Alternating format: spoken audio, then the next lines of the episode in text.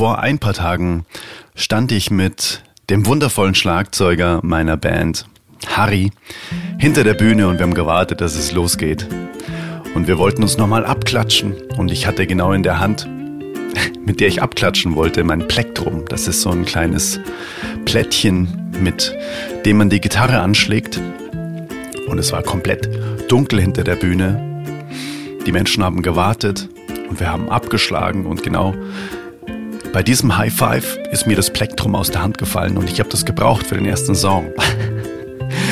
Und dann sind wir wie so zwei kleine Kinder auf allen Vieren im Dunkeln hinter diesem Vorhang gerobbt und haben nach diesem Plektrum geguckt und die Menschen haben schon gewartet, dass wir jetzt rauskommen, weil wir wurden schon angesagt. Und das habe ich dann auch erzählt. Ich habe gesagt, hey, wir wären eigentlich schon früh auf die Bühne gekommen, aber es ist gerade ein kleines Malheur passiert und dann habe ich das kurz erzählt, wie es war. Und dann hat mich äh, jemand nach dem Konzert angesprochen und hat gesagt, was ist dir denn eigentlich sonst noch alles so passiert? Was sind denn so die peinlichsten Sachen? Peinlich in Anführungszeichen, deswegen habe ich es im Titel auch in Anführungszeichen geschrieben, weil peinlich ist ja immer nur eine eigene Wertung. Was sind denn die kuriosesten Sachen oder die Sachen, die dir vielleicht damals zu dem Zeitpunkt peinlich waren und jetzt im Nachhinein vielleicht nicht mehr? Was sind denn die Dinge? Magst du mir was erzählen? Und das hat mich inspiriert, einfach mal eine etwas andere Podcast-Folge zu machen. Und heute erzähle ich dir einfach mal die drei, in Anführungszeichen, peinlichsten Dinge, die mir jemals auf einer Bühne passiert sind. Ganz viel Spaß bei dieser, ja, aus der Reihe tanzenden Podcast-Folge. Let's go, Intro.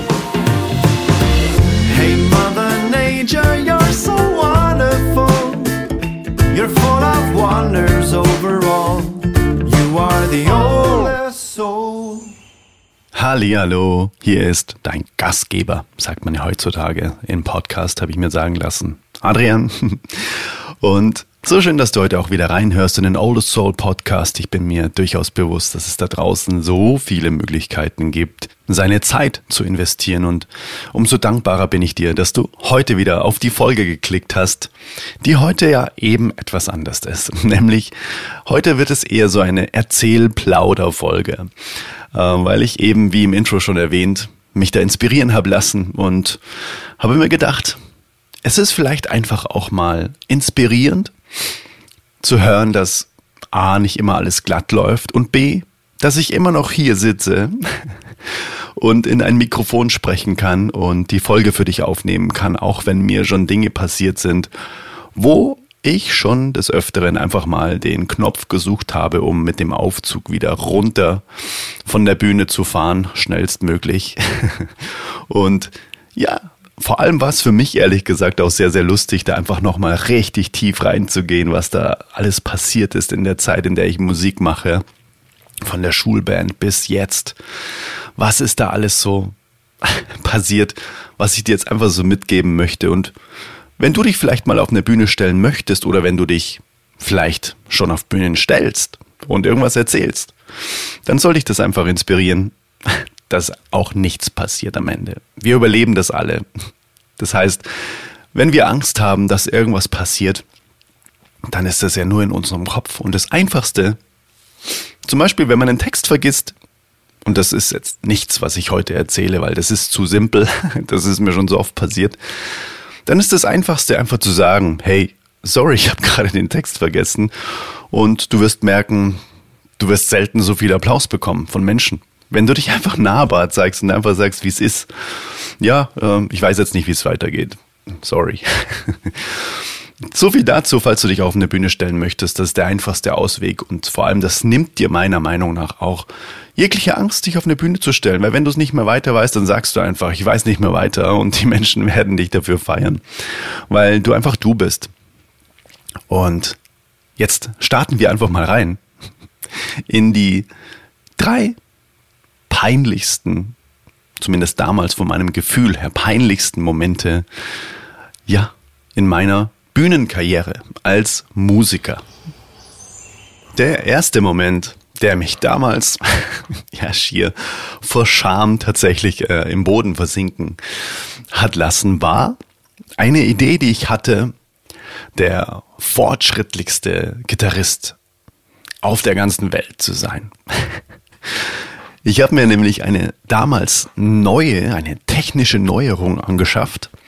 Und zwar, vielleicht, wenn du dir eine Gitarre vorstellst, kennst du eben oben diese Wirbel, wo man stimmt, wo man quasi die einzelnen Saiten stimmt. Und das ist ja oben so eine, so eine Drehmechanik, heißt man dreht und die Seite wird tiefer oder höher, je nachdem, wie rum man dreht. Und diese komplette Mechanik konnte man durch eine technische Neuerung austauschen. Heißt, man konnte die kompletten Wirbel austauschen, woran die Seiten ähm, befestigt sind. Und die technische Neuerung ist, dass man nicht mit der Hand diese Wirbel drehen muss, um zu stimmen. Normalerweise hat man dann auch so ein Stimmgerät, was man da oben anklippt, was die Schwingung aufnimmt, dass die Seiten auch immer richtig stimmen.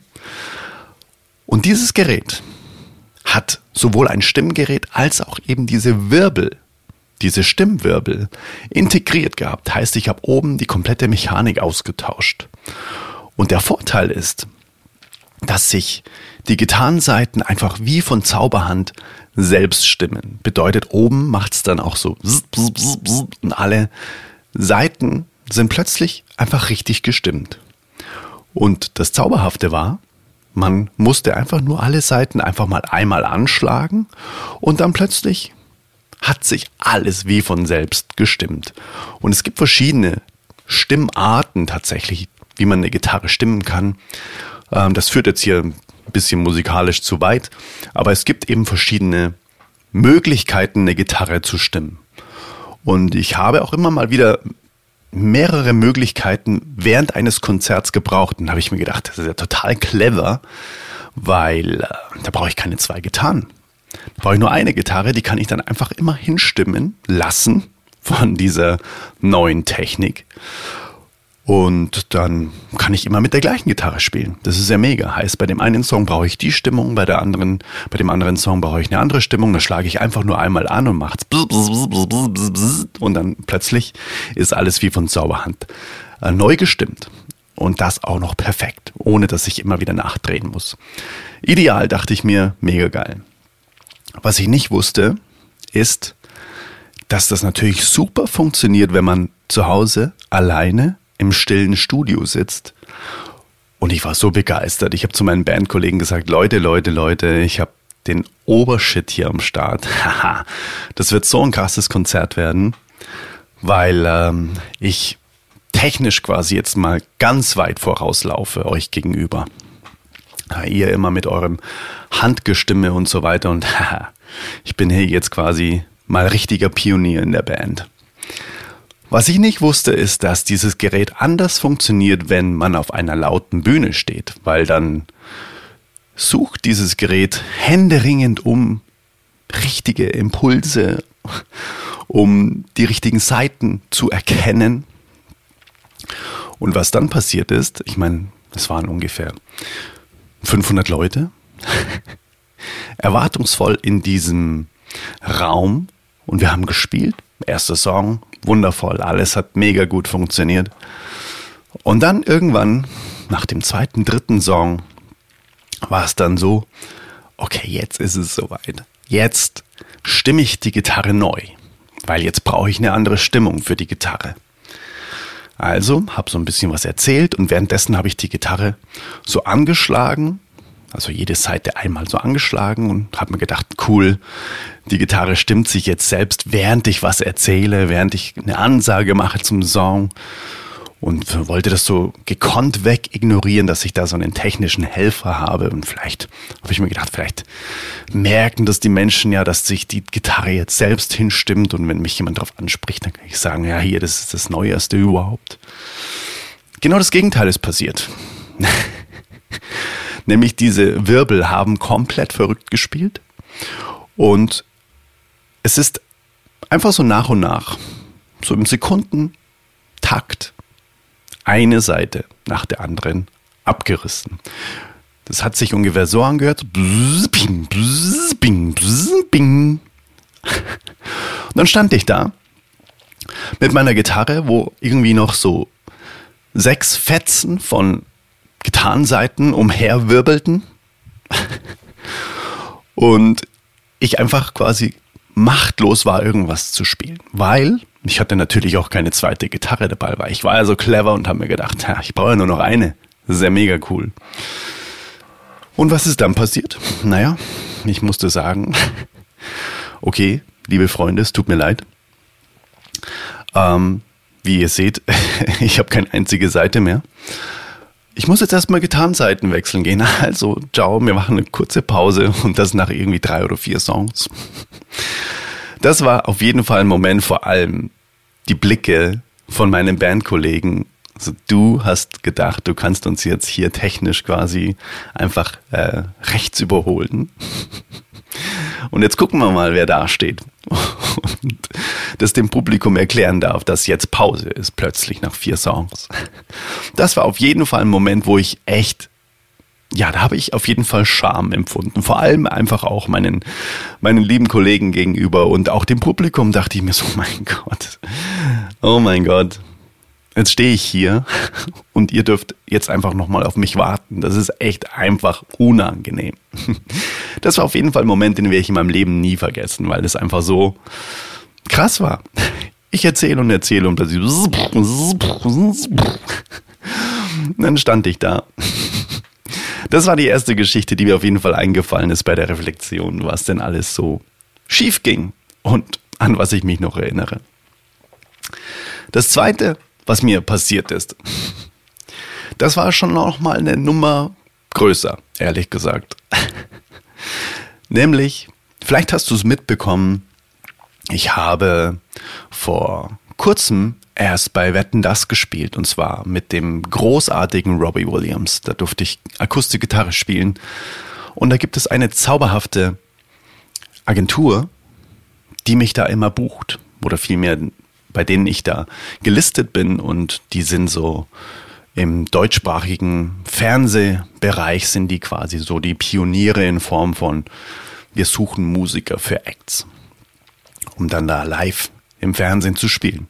Das habe ich jetzt schon ein paar Mal gemacht und unter anderem eben auch bei einer Spielshow für Joko und Klaas.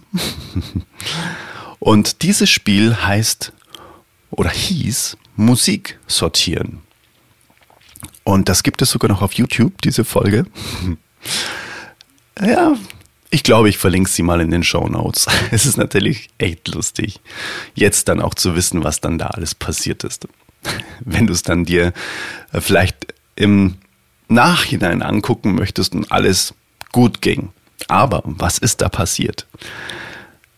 Wenn du Joko und Klaas kennst, dann kannst du dir vorstellen, dass das nicht nur irgendein Spiel war, irgendwas, was normal ist, sondern es ist so abgefahren wie möglich. Und es ist so, dass fünf Sänger, unter anderem einer davon war ich, in Kostümen jeweils eine Zeile von einem Song eingeübt hat.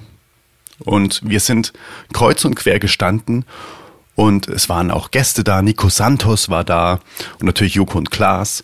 Und wir mussten quasi wie so ein, wie so ein menschlicher Player, mussten wir einfach nur humorlos unsere eingeübte Zeile von einem Song performen.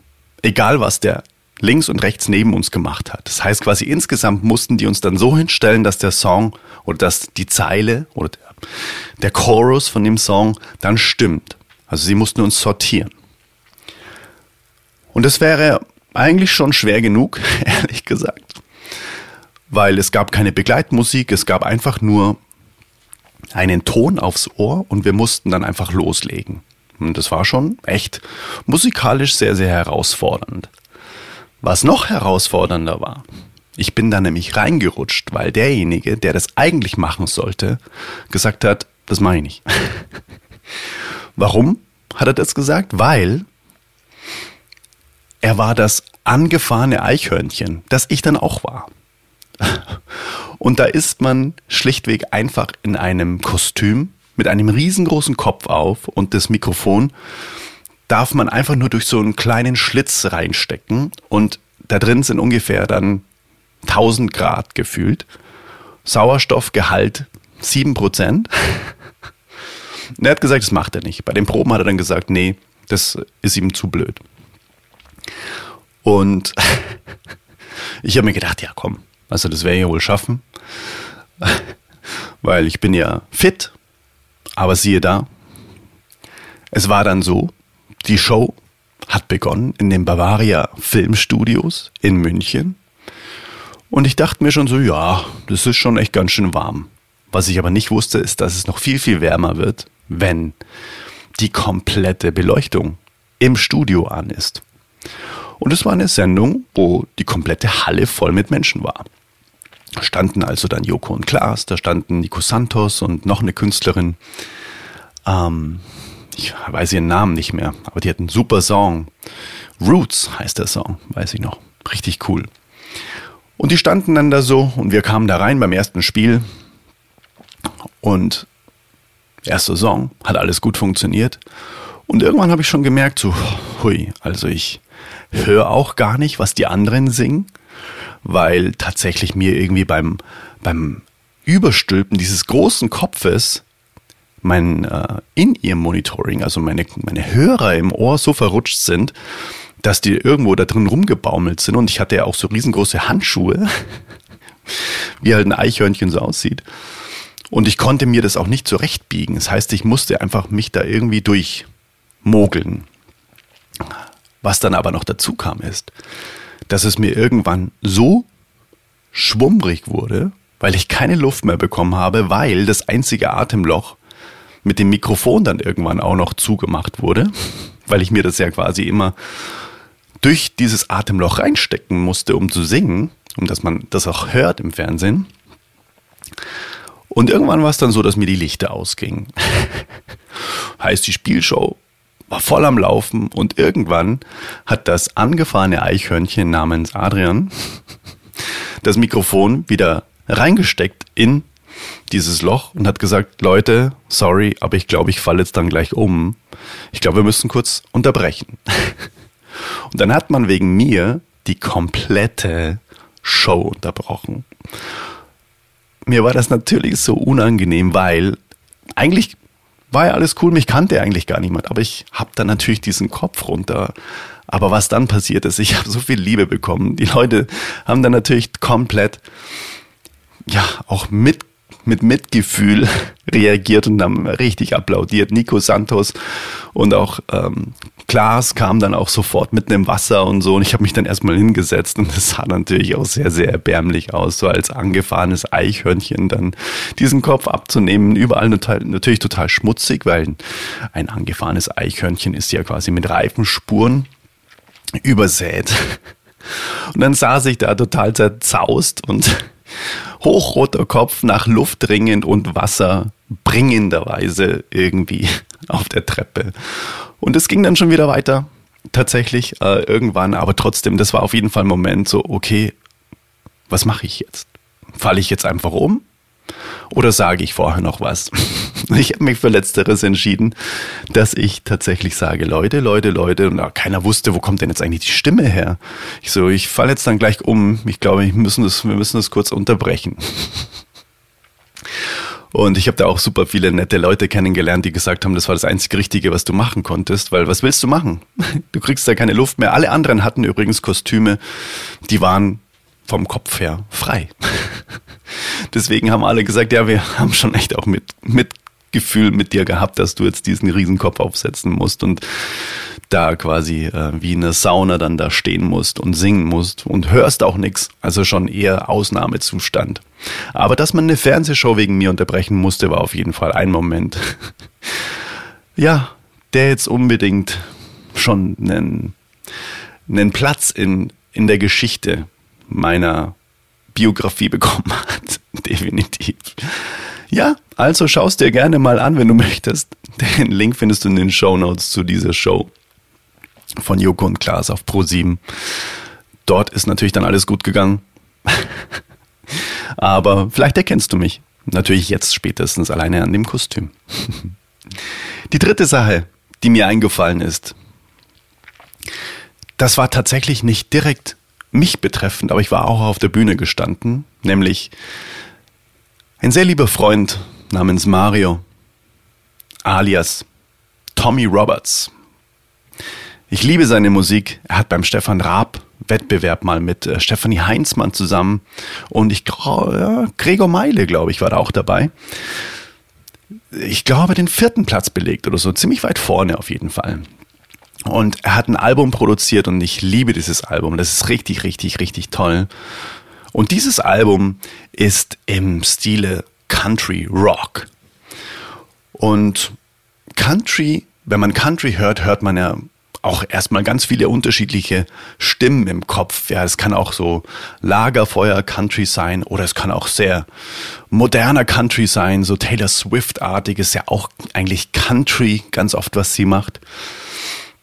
Und es gibt aber auch so klassischen Country. Und wir waren als Band, also ich habe quasi bei dem Mario in der Band gespielt. Mario, wenn du das übrigens hörst, ganz, ganz liebe Grüße.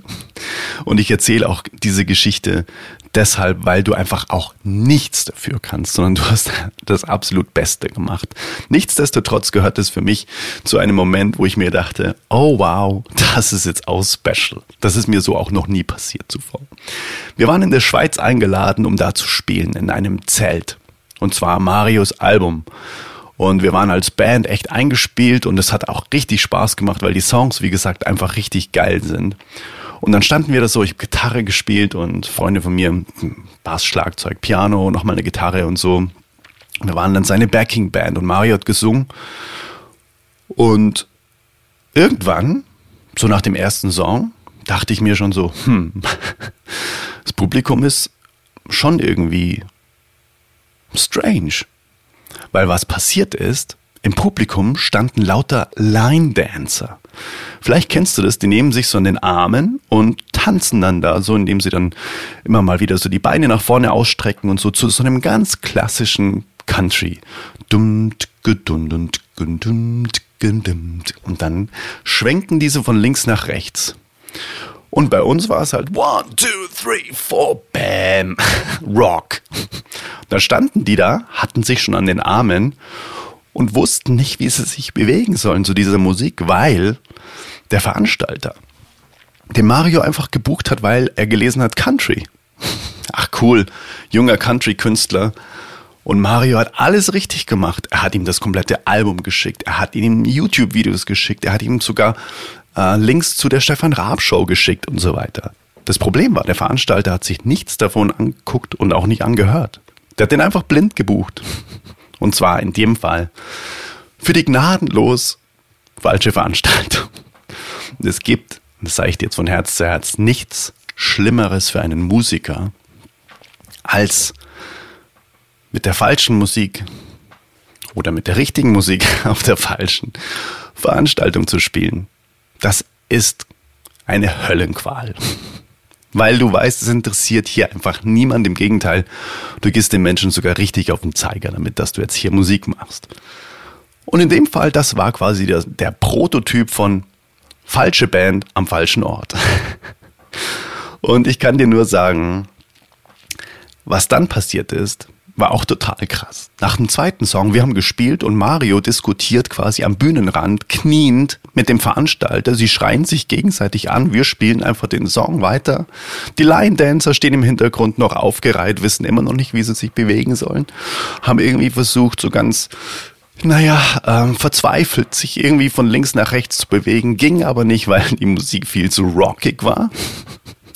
Die waren eher leisere, sanftere und langsamere Töne gewohnt. Und was dann passiert ist, das war tatsächlich ein Novum und das ist mir bis dato auch nie mehr wieder passiert. Und zwar hat der Veranstalter dann einfach, er ist zu dem Techniker hingegangen, zu dem, zu dem Tontechniker und hat einfach ausgemacht. Hat einfach den Sound ausgemacht. Heißt, wir haben dann noch weiter gespielt und draußen hat man gar nichts mehr gehört. Das war richtig krass, weil die Menschen haben dann plötzlich angefangen, sich zu unterhalten, weil draußen ja nichts mehr kam. Und das ist uns erst ungefähr nach 30 Sekunden aufgefallen. Okay, man hört uns draußen gar nicht mehr. Und dann sind wir einfach von der Bühne gegangen nach drei Songs und das war's. Wir hätten eigentlich da anderthalb Stunden Konzert spielen sollen. Aber der Veranstalter hat einfach dem Techniker über die Schulter gegriffen, hat gekonnt einfach das Mischpult ausgemacht. Das war richtig, richtig krass tatsächlich. Äh, vielleicht kannst du dir das vorstellen, wie das ist, einfach so völlig am falschen Ort zu sein, aber gar nicht zu wissen. Du denkst dir, ja geil, jetzt rocken wir so ein Riesenzelt mit geiler Musik und plötzlich schauen dann alle an, als ob man vom Mars kommt und so nach dem Motto, was ist denn das jetzt? Und man weiß gar nicht, wie einem geschieht und plötzlich wird ausgemacht. Wiedersehen, tschüss, danke, das war's nach drei Songs. Und dann Licht aus auch noch. Das heißt, wir waren irgendwann ohne Sound, ohne Licht auf der Bühne gestanden. Okay, alles klar, dann wieder zusammenpacken. Und eine sehr, sehr, sehr, sehr kuriose Story noch am Ende. Der liebe Harry am Schlagzeug hat gesagt, das kann jetzt alles nicht wahr sein. Weil ein Freund von ihm aus Berlin ist so ein Radelfreak und der ist extra in die Schweiz gefahren, weil er gewusst hat, Harry spielt da. Und dieser Freund hat ihn zweimal live gesehen in seinem Leben. Und das war das zweite Mal. Das erste Mal hat Harry mit irgendeiner Samba-Band gespielt, wo alle unter leichtem Drogeneinfluss nicht mehr aufgehört hat zu spielen, so dass der Veranstalter die dann irgendwann von der Bühne geschmissen hat und der Harry der einzig Nüchterne war. Das war das erste Mal, dass der Freund ihn gesehen hat. Und das war das, das zweite Mal. Nach drei Songs einfach Licht aus, Ton aus. Und Harry, Harry wusste einfach nicht, was er jetzt sagen soll. Ja, okay, du hast mich jetzt zweimal gehört. Ich glaube, du denkst, das ist nicht so richtig professionell, was ich da alles mache. Stimmt's? Ich meine, das waren schon zwei Worst-Case-Szenarien. Und ja, das war jetzt einfach mal so von der Leber weg geplaudert, was alles passieren kann in einem Musikerleben. Und es werden mit Sicherheit noch ein paar von diesen Episoden folgen. Es macht nämlich total Spaß, darüber zu sprechen. Gib mir gerne mal Feedback, ob dir das gefallen hat, ob das lustig für dich war.